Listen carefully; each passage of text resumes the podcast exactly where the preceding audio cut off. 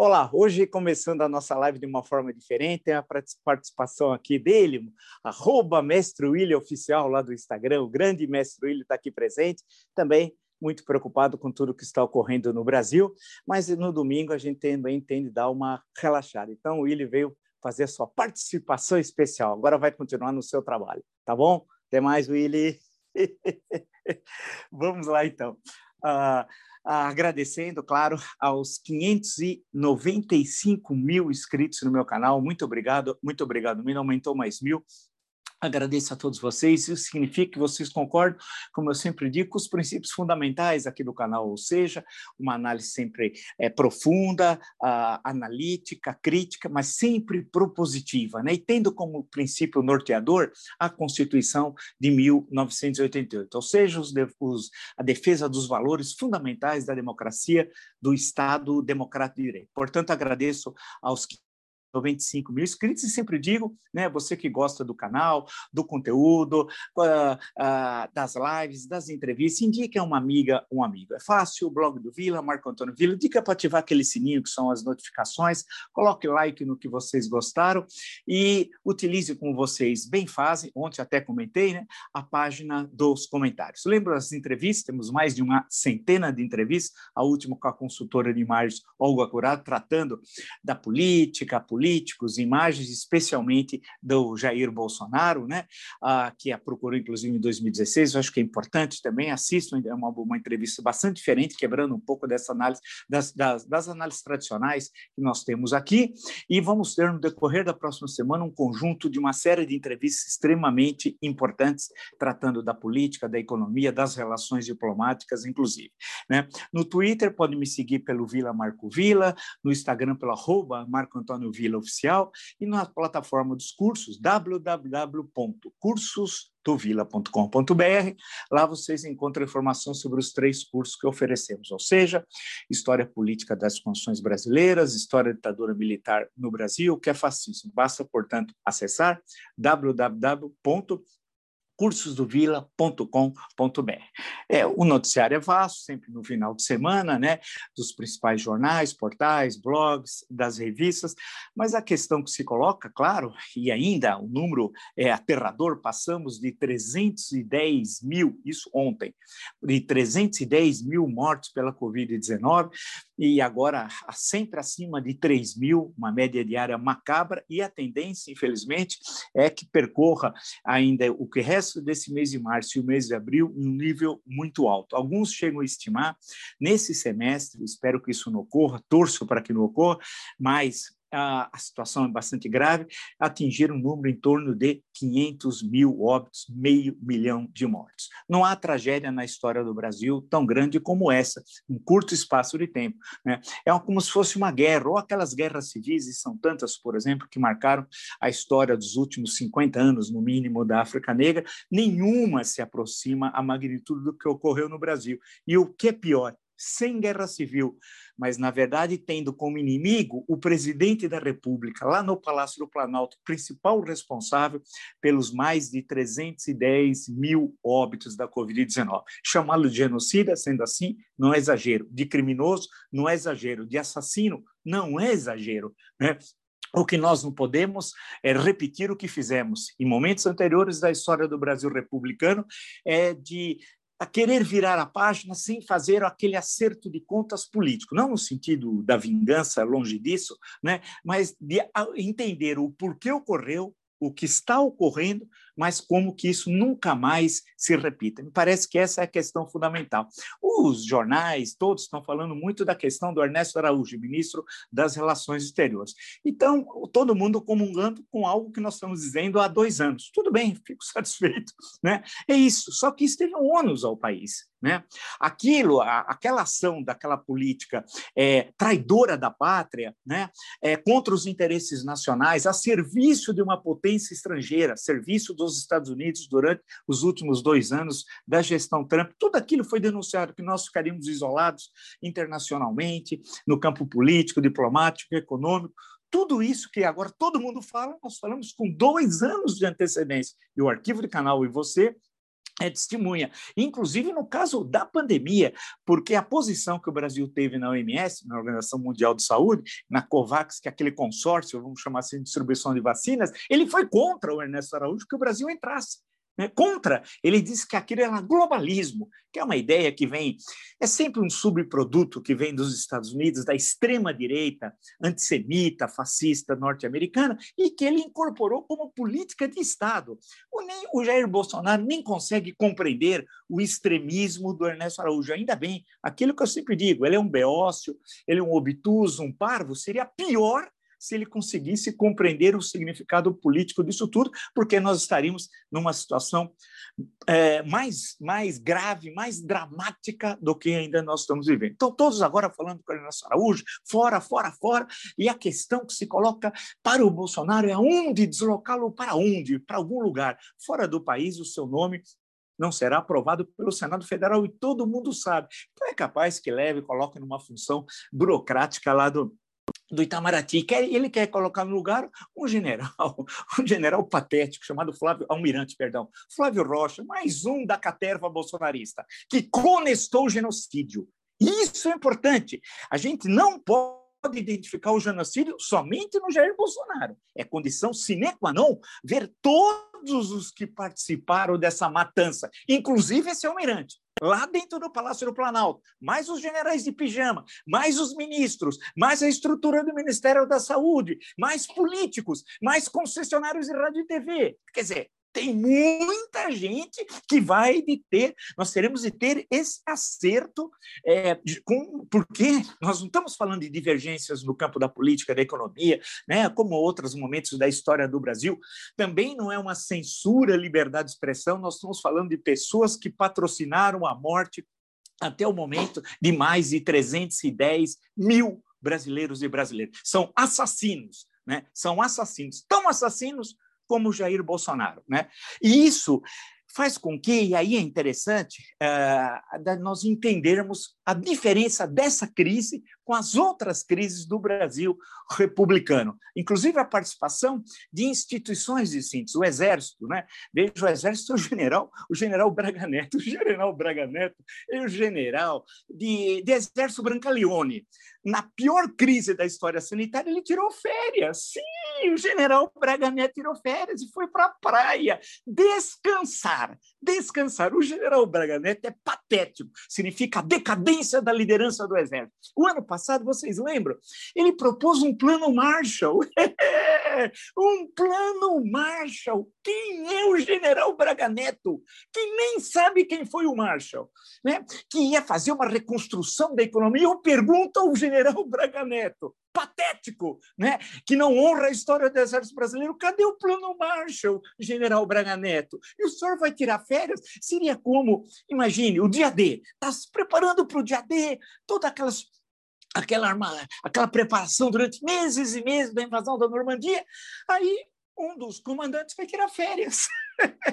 Isso é só no Brasil a decadência da liderança do Exército Brasileiro, quando eu lembro a história do, do Exército Brasileiro, de, a história de luta dos generais, da formação cultural, da liderança e da importância política ao longo da história do Brasil republicano, e vejo os generais de pijama, general Heleno, o patético, sumido por sinal, Ainda bem, né? porque senão ele estaria fazendo, piorando mais a situação. E o Braga Neto, o general do Plano Marshall, tirou férias. Bem, isso significa que nós temos que começar a compreender um pouco. É um jogo muito mais complicado de outros momentos da história do Brasil republicano.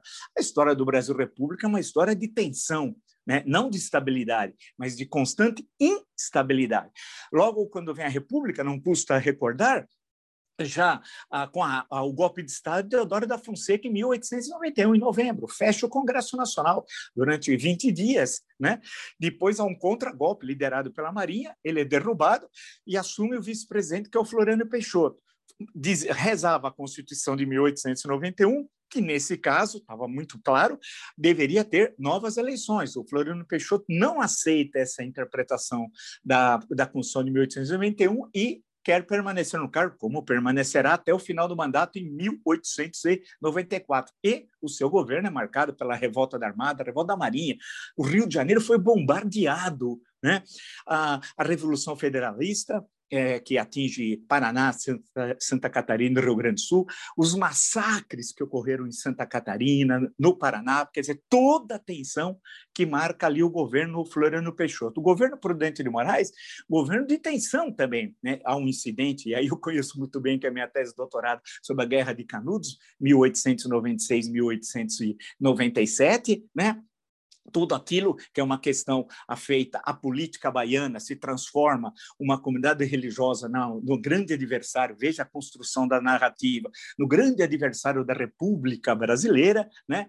Ah, quando retorna as tropas no dia 5 de novembro de 1897, um mês após a queda do Arraial, né, que foi a 5 de outubro, quando chega no Rio de Janeiro, é um atentado né, contra o presidente Prudente de Moraes, e ele é salvo pelo ministro da Guerra. Naqueles tempos, os militares eram diferentes, ao menos, né? É, salvo pelo general Carlos Machado Bittencourt, que morre, inclusive, né, assassinado por Marcelino Bispo. Há um estudo até do Nina Rodrigues sobre nas, as, daquele estilo, né, do final do século XIX, tendo a entender no livro As Coletividades Anormais, tal, tudo marcado pelo lombrosianismo. Mas para voltarmos à política, é, olha como era o governo prudente. Aí vem o governo Campos Salles, muita tensão também, tensão econômica, houve uma disparada da inflação, há uma política de que a moeda volte a ter valor, com Joaquim Murtinho, tudo aquilo. Quando vem Rodrigues Alves, poxa vida, temos a revolta da vacina, né? E é uma tentativa também de rebelião da escola militar, né? Você tem uma relativa tranquilidade com Afonso Pena, depois completa o mandato Nilo Peçanha. Já no governo Hermes há uma série de incidentes da política das salvações, da intervenção em vários estados para derrubada das situações o governo Venceslau é um pouco mais tranquilo. Estou só falando no sentido político, porque no sentido econômico tem a seca de 15, né? que dá origem anos depois, ao clássico da literatura brasileira, da Raquel do Queiroz, o 15 e tal. E aí entra nos anos 20, tensão, tensão, tensão, tensão. Né? A rebelião de 1922, o primeiro 5 de julho, o segundo 5 de julho em 24, já em São Paulo, não no Rio, a coluna Prestes, e toda aquela tensão que chega no final dos anos 20, junto com a crise econômica mundial, que começa em Nova York, chega ao Brasil, né? Ah, vem de outubro, né? É, começa lá e atinge um país que era dependente fundamentalmente do café. Toda a tensão dos anos 30, eleição, acusações de fraude e a Revolução de 30 que começa a, a 3 de outubro é, de 1930, um mês depois, o Getúlio Vargas assume o governo provisório. Os anos 1930 é marcado também, né? São anos marcados pela, pela tensão política, né? Ah, 1932 aqui em São Paulo, depois 1935 rebelião comunista, Rio Grande do Norte, Pernambuco e Rio de Janeiro, né? Depois temos ah, o golpe do Estado Novo em 1937, a rebelião integralista de 38 e assim sucessivamente, até a queda do Getúlio em 45 a 29 de outubro. Então, veja, como que a história está marcada por, por, essas tensões. Aí vem a eleição do Getúlio em 50, se ele tomaria posse ou não. Lembre-se, Getúlio não pode ser candidato. Se for candidato, uh, não pode vencer as eleições. Se vencer as eleições, não pode tomar posse. Estou adaptando uma passagem do artigo célebre né, do Carlos Lacerda contra a, a, Getúlio Vargas. E aí o argumento que ele não tinha maioria absoluta, algo que a Constituição de 46, vale destacar, não tinha né, não, nenhum preceito que era necessário ter maioria absoluta para uh, para tomar posse e tal. Bem, toma posse, todas aquelas tensões, aí vem os incidentes do mês de agosto, né? Atentado à Rua Toneleiro, suicídio de Vargas 19 dias depois, o 55, né, puxa só no mês de novembro, em relação à eleição do mês anterior, com a vitória de JK, você tem três presidentes, começa o mês de novembro com Café Filho, depois passa para Carlos Uzzi e termina com Nereu Ramos. Né? Olha quantas tensões, vocês estão percebendo. Aí vem 61, né? e ah, o episódio da renúncia de Jânia, 25 de agosto, e, todo, e duas semanas e quase guerra civil no Brasil, até a posse de João Goulart, 7 de setembro, como presidente da República, mas já de uma república parlamentarista, não de mais uma república presidencialista. Os incidentes que vão levar ao golpe de 1964 se nós saltarmos, então, irmos lá para o momento da redemocratização, né? E a morte, quem imaginaria, né? A doença e morte de Tancredo, a doença 14 de março, a morte é 21 de abril de 1985.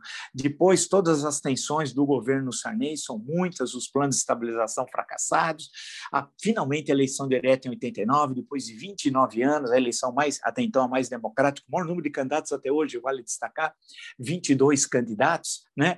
E aí o impeachment já no segundo ano do governo, em 1992. Depois temos o impeachment mais à frente em 2016. Depois, o governo Temer bastante complicado, com o Procurador-Geral da República por duas vezes tentando a autorização da Câmara para processar, abrir um, um, um, processo de impeachment contra é, Temer, por, aí por infração penal comum. Né? Isso é importante, não por crime de responsabilidade, e nesse caso o processo e julgamento seria no Supremo, mas reza a Constituição, artigo 51, que cabe privativamente à Câmara fazer a autorização né? Então, tudo acabou negando por, por duas vezes.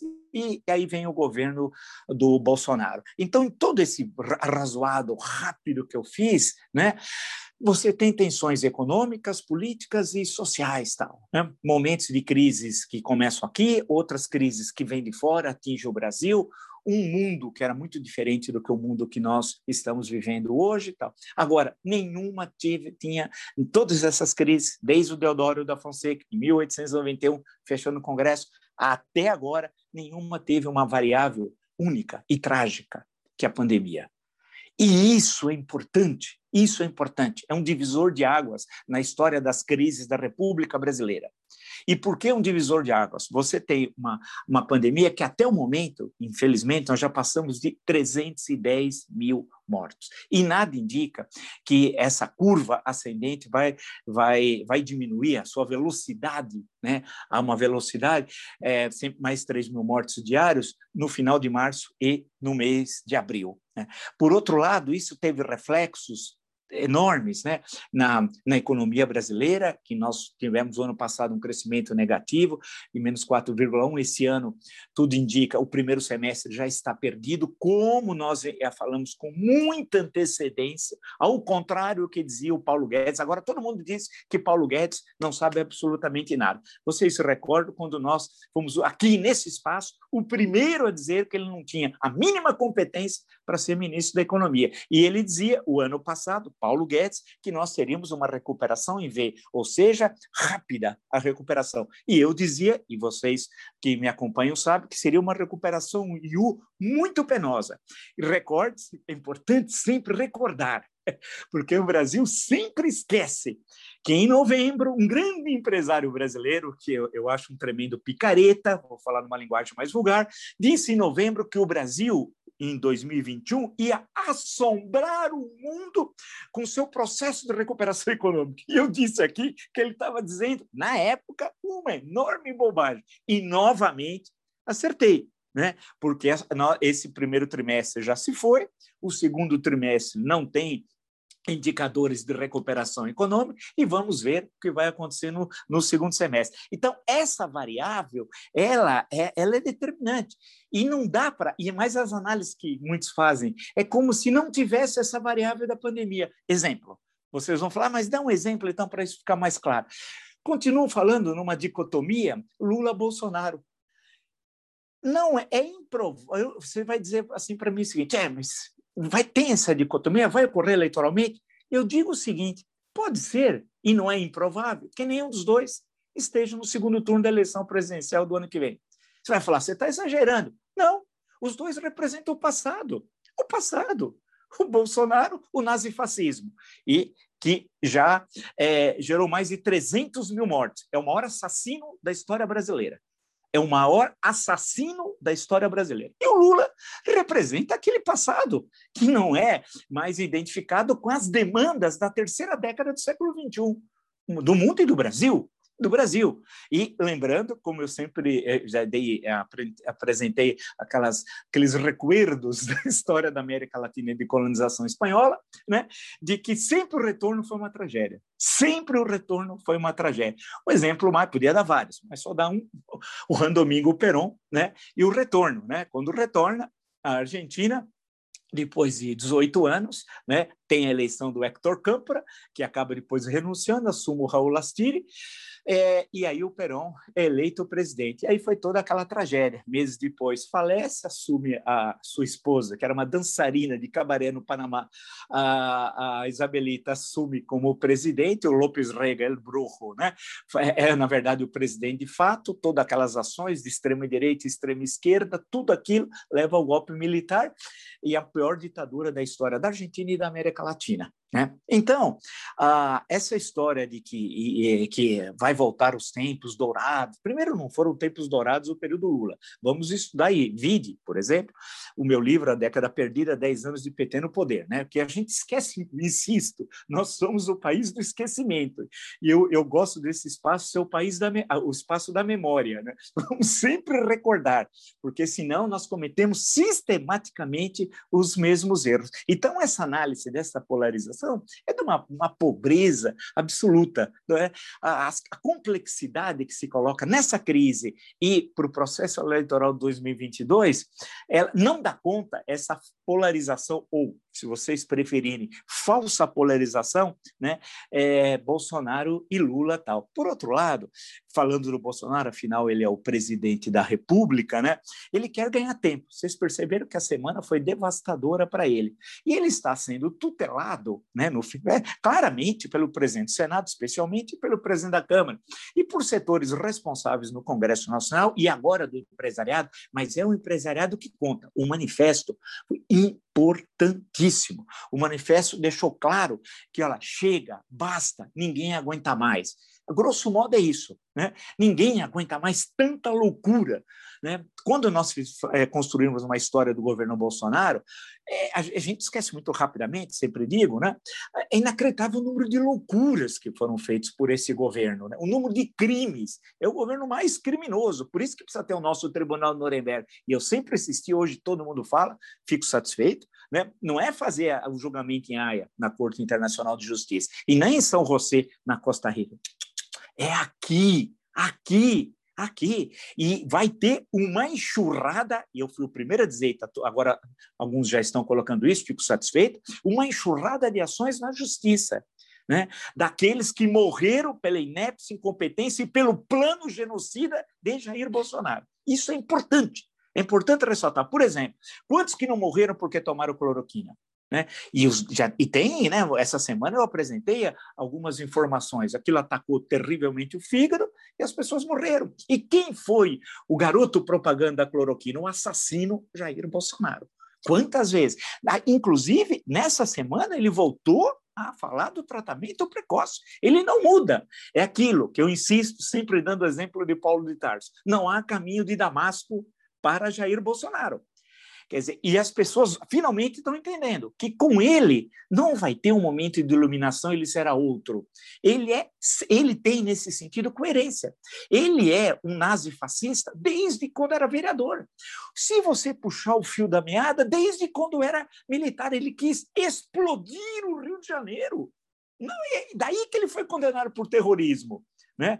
É, ou seja, uma tática claramente nazifascista. Né? E a, dois anos de vereador e 28 anos de deputado federal, em momento algum ele defendeu o ordenamento legal, a Constituição, o Estado Democrático de Direito. Pelo contrário, ele passou todo o período atacando as instituições, atacando as instituições, atacando as instituições, defendendo fuzilamento de presidente, defendendo tortura, ditadura, assassinatos, querendo guerra civil. Hoje eu vi uma reprodução de algo que eu já disse várias vezes aqui. Ele queria a guerra civil porque ele disse que o Brasil precisava de 30 mil mortos. Era fundamental para o Brasil. Sangue, ele queria sangue, sangue. Ele conseguiu dez vezes mais até agora. Mas ele vai conseguir, infelizmente, porque o vírus se propagou de forma agora incontrolável, não dá, não dá, a situação virou caos, porque ele deseducou a população. A ação hoje da população brasileira se recusando ao distanciamento, à utilização de máscara, não pensa que é algo inato às pessoas. Muitos estavam em dúvida se mantinham ou não o distanciamento, se usavam ou não máscaras, se eh, negavam tratamento precoce, em suma, assumisse, a, a, a, fizesse que era determinado pelas autoridades sanitárias. Não sabia sim ou não, mas ele, o criminoso Jair Bolsonaro, estimulou que havia de pior nas pessoas. Não é que as pessoas são assim, elas são assim porque tem um assassino no Palácio do Planalto. E esse assassino estimulou as pessoas a fazerem isso. E é esse caos que nós estamos assistindo no país, né? Que por incrível que pareça, com tantos, né, com to... não para de aumentar o número de mortos e as pessoas continuam descumprindo. Por exemplo, nesse feriadão prolongado, se indo à praia, né? É inacreditável. Em vários estados do Brasil, quando está, e os prefeitos desesperados querendo impedir a chegada. E aí falta pulso firme das autoridades. Se nós tivéssemos lideranças políticas, e não temos, se tivéssemos lideranças nos estados e nas prefeituras, aí sim você impediria esse deslocamento. Bastava fechar, por exemplo, o pedágio. Fecha o pedágio. Acabou, não passa mais ninguém. Né? E vamos, ah, você quer ir na cidade X do litoral norte? começaram a fazer o teste de Covid. Foi correto, salvo engano, foi em São Sebastião, se não me engano. Identificaram alguns, inclusive, estavam com Covid que voltaram. Mas aí pararam, a partir de certo momento, pararam de fazer o teste. Ah, mas é porque estava um congestionamento. E a pergunta minha é o seguinte: e daí? e daí? E daí que estava o congestionamento? Quer dizer, o congestionamento, a violação, portanto, do direito coletivo por indivíduos se sobrepõe à, defesa da coletividade. E aí você libera. Não, vamos parar de fazer teste. Não! Mas aí precisa ter pulso firme. Cadê o pulso firme? Você não tem presidente da República, você tem um assassino no Palácio do Planalto. Um homem que ficou satisfeito com suicídios, ele comemorou suicídios. Não podemos nos esquecer. Né? Mas o Brasil parece que precisava do número mágico de 300 mil mortos. Acordou. Ainda bem, tarde, tarde, mas ainda bem que acordou. Então, a questão que se coloca é que agora, eu estava até conversando ontem com um amigo, falou assim, poxa, mas e aí, cadê as lideranças? Eu falei, é, até brinquei, eu falei, no dia 13 de julho de 1789, é, as lideranças que vão surgir na noite do dia 14 de julho, no dia seguinte, ninguém sabia que elas existiam no dia 13, antes da tomada da Bastilha. E aí a história da França mudou, e do mundo, e a nossa, inclusive. Né?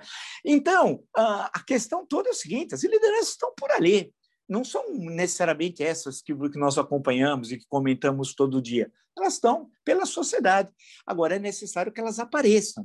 Justamente, eu estava anotando aqui que o grande momento da história do Brasil, os nossos 50 anos de grande crescimento econômico, o maior do mundo ocidental, entre 1930 e 1950 e 1980, são meio século, portanto, foi um momento que nós tivemos as melhores lideranças da história do Brasil as maiores lideranças, em todos os campos, em todos os, inclusive no campo militar.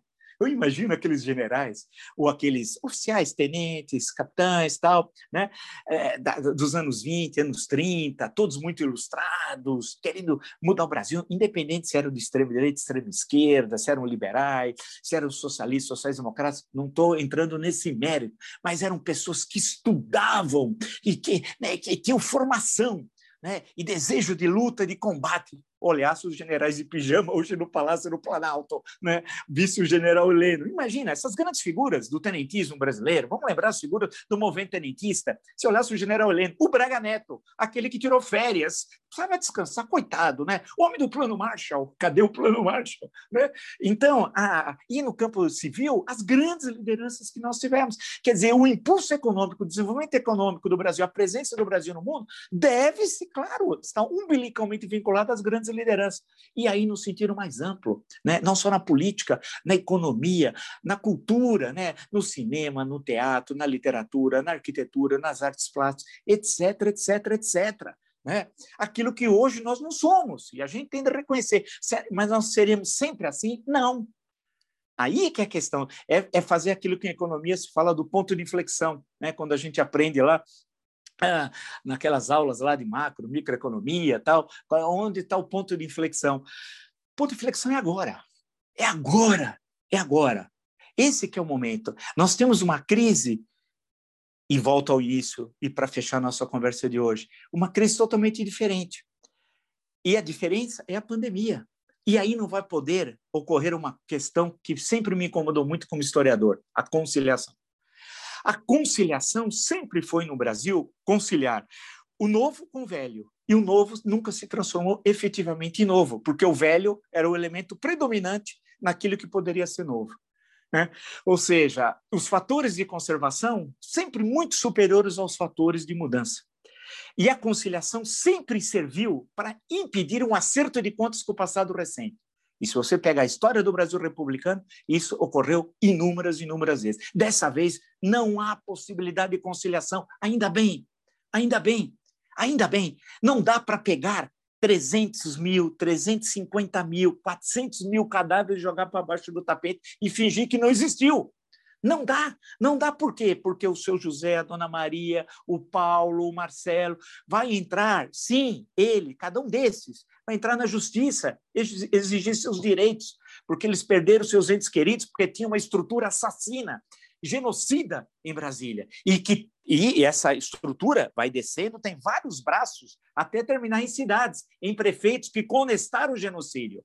Então, você tem toda uma estrutura daqueles que são partícipes disso na Alemanha nazista, ninguém vai imaginar que todo aquele aparelho repressivo era só o Adolf Hitler.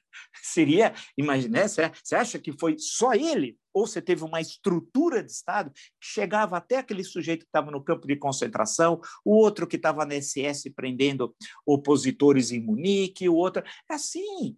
Quer dizer, a, a, no nosso caso, vai, vão entrar na justiça. Então, a conciliação não dá. O, a, o, efeito econômico que foi a pandemia, e tem uma questão importante que eu destaquei no, nessa semana, eu espero que entre na discussão política brasileira, que é o pós-Covid. Das pessoas que foram infectadas pela Covid, sobreviveram e vão levar até o final da vida os resquícios é, do, da Covid-19, né? dificuldades que vão ter para voltar plenamente à saúde, ao trabalho, à vida comum né? as sequelas. Nós vamos ter de construir um plano para enfrentar as sequelas da Covid-19. E não é de uma pessoa, uma dezena, uma centena, dezenas de milhares de pessoas. Né? E, nesse sentido, você precisa ter um SUS que vai ter uma área exclusiva para isso. E, e, a devastação na economia dos micro pequenos empreendedores e médios empreendedores? Como é que você vai reconstruir toda essa economia? E nós não temos um plano, não temos nada. O orçamento aprovado, patético, patético, que é lá no orçamento? É uma palhaçada, porque não há governo.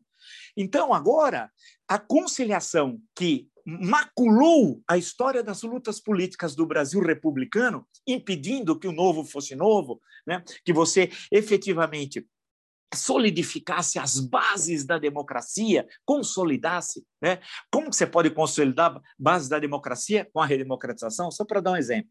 1984, 1985. Como que você vai consolidar a redemocratização com a presença do velho?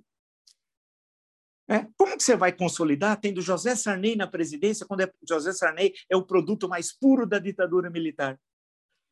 Como é que você vai consolidar a transição naquele momento, tendo Antônio Carlos Magalhães? Sim, ACM, representante puro de tomar um Estado para si, a Bahia e foi o poderoso ministro das comunicações, distribuiu dezenas e dezenas de concessões rádio TV. Eu só dei esses dois exemplos, poderia dar um outro, para pegar um momento da história e pegar dois personagens, né?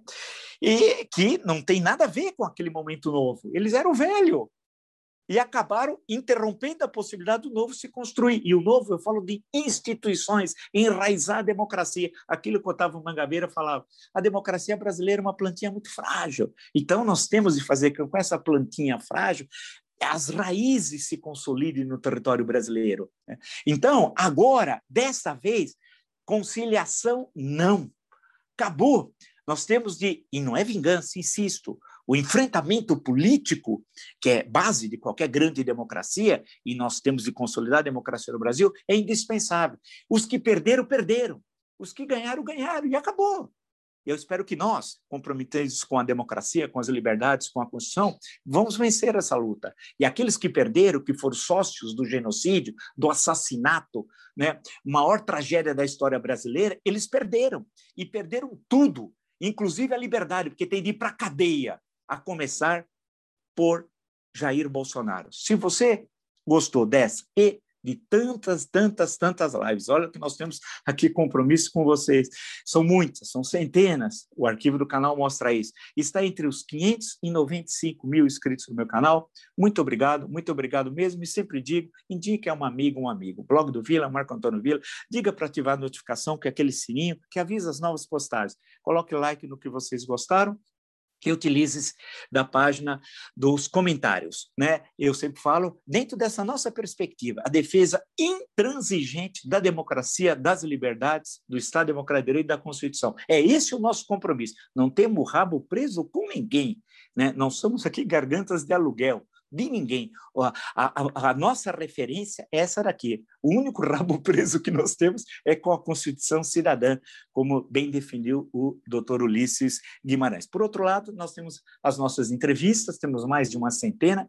Agora, nessa semana, já tem vários, a partir de segunda-feira. Acompanhe, acesse. Várias das entrevistas são atemporais, são reflexões muito criativas, importantes, de gente que tem algo a dizer sobre o Brasil. No Twitter, pode me seguir pelo Vila Marco Vila, no Instagram, pelo arroba Marco Antônio Vila Oficial, e nos cursos www.cursosdovila.com.br, lá tem os três cursos que nós estamos oferecendo: História Política das Constituições Brasileiras, História da Ditadura Militar no Brasil, que é fascismo. www.cursosdovila.com.br e se quiserem, no início hoje do nosso encontro, de forma excepcional, né, tivemos a participação do Mestre William. O Mestre William está lá no Instagram, é muito fácil, arroba Mestre William Oficial, lá vocês acompanham as reflexões do Mestre William e o Brasil.